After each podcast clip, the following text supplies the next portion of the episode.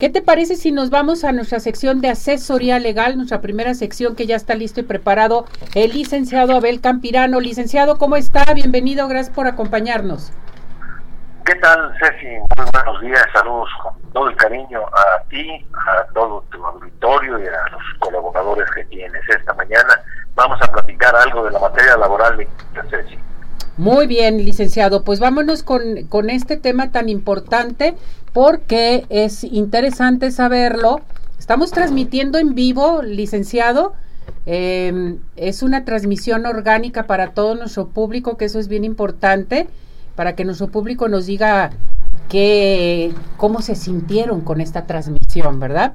Entonces, nos vamos con usted, licenciado, con este tema tan importante, es el sueldo del empleado. Esto es muy importante transmitirlo para todo nuestro hermoso público porque hay dudas respecto a esto y ya me llegaron muchísimas preguntas que tenemos para usted. ¿Qué le parece? Muy bien, pues vamos a, desahogarlas paulatinamente, Ceci, si me permites. Pues vamos empezando tal cual por el principio. ¿Qué es el salario? ¿Qué es el sueldo? ¿Qué es el estipendio y el honorario? Suele confundirse estos conceptos por ejemplo, el estipendio es lo que se les entrega a los sacerdotes cuando van, por ejemplo, a un bautizo, a una confirmación, una primera No es un salario, no es un sueldo, no tiene nada que ver con la ley federal del trabajo. Lo mismo el honorario que le pagamos nosotros al médico cuando vamos a la consulta, tampoco es un salario. Cuando un profesionista presta un servicio y le pagan un eh, honorario, pues tampoco, tampoco es un salario. El salario mínimo está establecido y reconocido por la ley. Se le equipara también a lo que se llama el sueldo.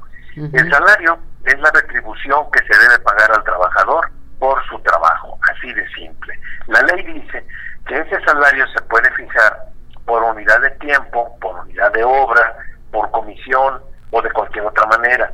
Es decir, en el caso de la unidad de tiempo, es el trabajo por hora, el salario por hora. Aquí en México no estamos acostumbrados mucho a cobrar por hora. En Estados Unidos sí. Actualmente, Ceci, en Estados Unidos se paga, en términos generales, a 7 dólares con 25 centavos la hora. Estamos hablando de casi 150 pesos, 145 pesos para ser más exactos por hora en Estados Unidos por hora. Y obviamente un trabajador allá está ganando 58 dólares diarios. Aquí en México el salario mínimo es diferente. El salario mínimo es de 172 pesos por hora, digo por día. Y en la zona fronteriza se paga más, 260 pesos diarios por personas que nos estén escuchando en la frontera de México con Estados Unidos, Tamaulipas, Sonora, Chihuahua, Baja California, etcétera. Entonces, allá en el norte del país, 260 pesos. Y aquí en el centro se pagan 172 pesos con 87 centavos diarios. Ese salario mínimo ese es no por unidad de obra, sino por día. Pero también se puede pactar por hora. Bueno, pues eso lo dividimos por 8 horas de trabajo y ahí podríamos saber exactamente cuánto estamos cobrando por El salario mínimo es importante saber que se integra no solamente con el puro sueldo y pago que se le da a uno en efectivo, por el salario diario. Es decir, a mí mi, patrón me da 172 pesos con 87 centavos, ese es mi salario, pues sí, pero puedo recibir algo más. Me pueden dar gratificaciones, eh, algún otro tipo de percepciones y más eh, por eficiencia en el trabajo, por utilidad, eh, incluso prestaciones en especie. Muchos patrones dicen, mira, te voy a dar tu sueldo aquí en efectivo y te voy a dar también estos vales de despensa, estos vales de gasolina, todo eso forma parte del salario y se llama eso integración del salario. Hay un artículo que sería muy bueno que se lo aprendan de memoria, el número nada más, todas las personas que prestan servicios eh, como, empleados, que son trabajadores, artículo 84 de la Ley Federal del Trabajo, 84. Ahí dice cómo se integra el salario mínimo. Porque también muchas empresas dicen, no, no, no, yo lo que te pagaba era 172 pesos y no me vengas a reclamar más. Y dicen los trabajadores, oiga, pero a mí también me daba prestaciones diferentes, me daba habitación, me daba comida, me o sea, me ayudaba con la renta, me daba primas, comisiones, me daba vales de despensa. No,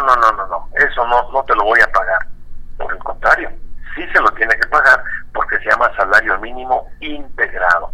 Y esto es importante porque cuando se produce un despido por parte del trabajador, del patrón al trabajador y el despido no es justificado, le tienen que pagar. Ya lo platicaremos eso la próxima semana. Una indemnización constitucional que son tres meses de salario. Se llama así porque le establece la Constitución. Pero también su salario se le va a pagar integrado. Y aquí el patrón muchas veces, no todos por supuesto, pero muchas veces pretenden engañar al trabajador y le dicen, ok, yo te voy a pagar tu, tu liquidación, pero con lo que estabas ganando. Y el trabajador con todo el derecho del mundo le va a decir, no, lo que estoy ganando en efectivo por cuota diaria es esta cantidad, pero aparte tú también me dabas gratificaciones, bonos, primas, etcétera, y el salario integrado es este. Y con base en el salario integrado es como se deben de pagar las indemnizaciones. Como el tema es muy largo, hay muchísimo que hablar respecto a las normas protectoras y los privilegios de salario y establecer también, dicen que son odiosas, pero yo creo que muy ilustrativas en este momento, las comparaciones, están los salarios mínimos con otros países, fundamentalmente en Estados Unidos. Muchas personas se van a trabajar a California, a Texas. Allá, por ejemplo, se paga la hora de trabajo a 13 dólares, 13 dólares la hora. En Texas es un poquito más baratito, está a 7.25, que es el salario mínimo general en todo Estados Unidos. Pero mucha diferencia. Proporcionalmente hablando, nosotros aquí recibiríamos en dólares 8 dólares la hora. Entonces, imagínense, es casi la mitad de lo que ellos están, este, perdón, no 8 dólares la hora, 8 dólares al día. Entonces, divídalo entre las 8 horas, pues, pues, nuestro salario mínimo es, es punto menos que mínimo, ¿no? Es, de eso platicaremos en la próxima en la próxima ocasión. Y bueno, pues si hay algunas preguntas, estamos a la hora. Vámonos con la participación, licenciado, porque sí hay muchas dudas, ¿verdad, Jorge? Así es. Con respecto a los salarios, cómo deben de manejarse, en fin. Pero yo también eh, opino algo, licenciado. Estamos hablando del salario, cuánto es lo que tienes que ganar y todo todo lo que hemos pasado con la pandemia, la situación tan crítica, lo hemos visto con diferentes personas, hasta con los artistas, que qué mal les ha ido el año pasado y este año ha sido muy difícil. Y yo siento que si tenemos trabajo, hay que aprovecharlo. Hay que valorar lo que tenemos, licenciado, que eso es bien importante, porque la reducción del trabajo se ha ido para abajo y sobre todo también de lo que ha pasado cuando les dan sus pensiones, ¿verdad? Me voy... Tiene toda, perdón, tiene toda la razón, Ceci. Por eso también es importante exhortar al, trabajador a que haga todo lo necesario en su trabajo. Si ustedes me perdonan la expresión, hay trabajadores que se hacen tontos, se hacen tontos en el trabajo y hacen como que trabajan. Y eso es un acto desleal para con los patrones. De verdad es una bendición tener trabajo. Y hay personas que ahí van nada más por estar ahí las ocho horas en el trabajo. No, hay que desquitar el sueldo, hay que desquitar ese salario. Adelante. Bien, Hugo Yáñez dice, ¿está mal si gano menos del salario mínimo? Sí, porque justamente la ley dice que es la cantidad mínima que se le puede trabajar, que se debe de pagar al trabajador por una jornada de trabajo. La jornada de trabajo diurna es de ocho horas, la nocturna es de siete horas y la mixta, que tiene horarios matutino y vespertino, o diurno y nocturno, es de siete horas y media. Entonces, ocho horas de trabajo, esa es la cantidad mínima que deben de recibir. Si reciben menos de esos 172.87, 172 pesos con 87 centavos, pueden acudir a los eh, centros que ya ahora se han establecido de manera como ya se reformó también la Ley Federal de Trabajo para crear los juzgados laborales.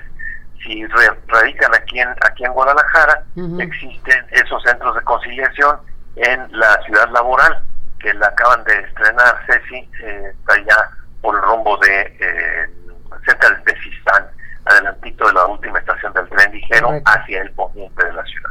Enrique Maravilla, ¿cómo puedo abordar el tema de un aumento de salario con su jefe? Yo creo que básicamente haciéndole saber la necesidad o lo imprescindible que puede resultar el trabajo para él. Es decir, eh, mire, yo he, venido y he siendo puntual, he, entregado todo mi trabajo, no solamente a tiempo, sino bien hecho. La situación está cada vez más difícil, el índice inflacionario es actualmente del 8.35, un índice oficial, y los, eh, los productos de la canasta básica están subiendo. Veamos cuánto cuesta, el, así tal cual, el kilo de tortilla, el kilo de papa, el litro de leche, y el salario ya no me ajusta. ¿Me podría usted hacer el favor de aumentarme proporcionalmente hablando, por supuesto, ¿no? El patrón lógicamente le va a decir que no, porque es lógico, también el patrón tendría que incrementar sus precios para poder pagar el salario, pero siempre el diálogo es lo más importante, hay que preponderarlo. Los argumentos fundamentales para mí serían esos. Soy puntual, hago mi trabajo bien, no tengo falta de resistencia, no tengo problemas disciplinarios, la vida está cada vez más cara, aumentame aunque sea un poquito. Perfecto. Alejandra Orozco, si mi jefe no me pagó a tiempo, ¿puedo hacer algo? Sí, acudir precisamente al centro de conciliación de carácter laboral para no se trata de presentar una demanda, sino una especie de queja, decirle, solicitar la intervención de los conciliadores para que citen al representante del patrón y normalmente es lo que hacen, conciliar y generalmente se llega a algún convenio contra, entre los trabajadores y los patrones. Exactamente, es muy bien lo que está mencionando usted, el licenciado, es primero hablar con el patrón, ya cuando se llega a una situación que no, bueno, pues ya prosigues a otras cosas, pero lo importante es hablar con tu patrón. Claro, claro, y no y no perder de vista una cosa, eh, que muchas personas se confunden, sobre todo los trabajadores ellos piensan que cuando son despedidos, automáticamente ya van a recibir tres meses de sueldo, 20 días por año y todas las demás prestaciones. Ya lo abundaremos la próxima semana, pero hay que distinguir. Al trabajador le van a pagar los tres meses de indemnización siempre y cuando el despido haya sido sin justificación. Si el patrón, si el trabajador dejó de laborar tres días seguidos, tuvo faltas de asistencia o llegadas tarde, eh, actos contra la probidad y la honradez, que se robe herramientas, utensilios de su trabajo, etcétera, etcétera, que falte el respeto a los compañeros, en fin, que haya una causa de despido, no le van a pagar por ningún motivo esos tres eh, meses de indemnización. Aparte ya se cambió la ley. Antes los trabajadores decían, híjole, yo meto una demanda y si tarda cinco años, pues son cinco años que a final de cuentas es como una alcancía y me van a pagar. No, ahora le van a pagar nada más un año. Entonces es importante establecer muchas precisiones en la materia laboral tratar de desjudicializar esos problemas, que los trabajadores sepan que el tener trabajo es una bendición de Dios y los patrones sepan que tener un trabajador que sea honesto y puntual también es una bendición. De Dios. Bien, me voy a la última llamada. Ernesto Carrasto eh, dice, ¿cómo saber si mi sueldo es justo por las horas de trabajo? Ernesto Carrasco. Habla. Muy fácil, don Ernesto. Simplemente divida lo que usted está recibiendo.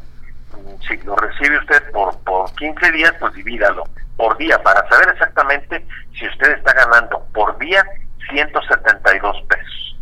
Si usted gana menos, entonces ahí está mal el patrón y hay necesidad de que le incremente el sueldo por lo menos al salario mínimo. Así es como puede determinar si ese salario es se llama remunerador porque la cuestión de la justicia, pues esa solamente se encuentra ya en el cielo en realidad. Pero sí, es importante tener de, no perder de vista, el salario mínimo son 172 pesos con 87 centavos.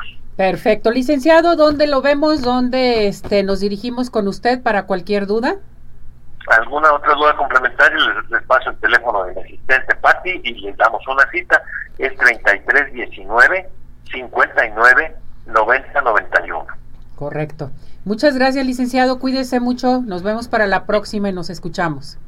Igualmente, Ceci, saludos a todos y a Jorge que está allá en el estudio. Un abrazo. Gracias, muchas gracias.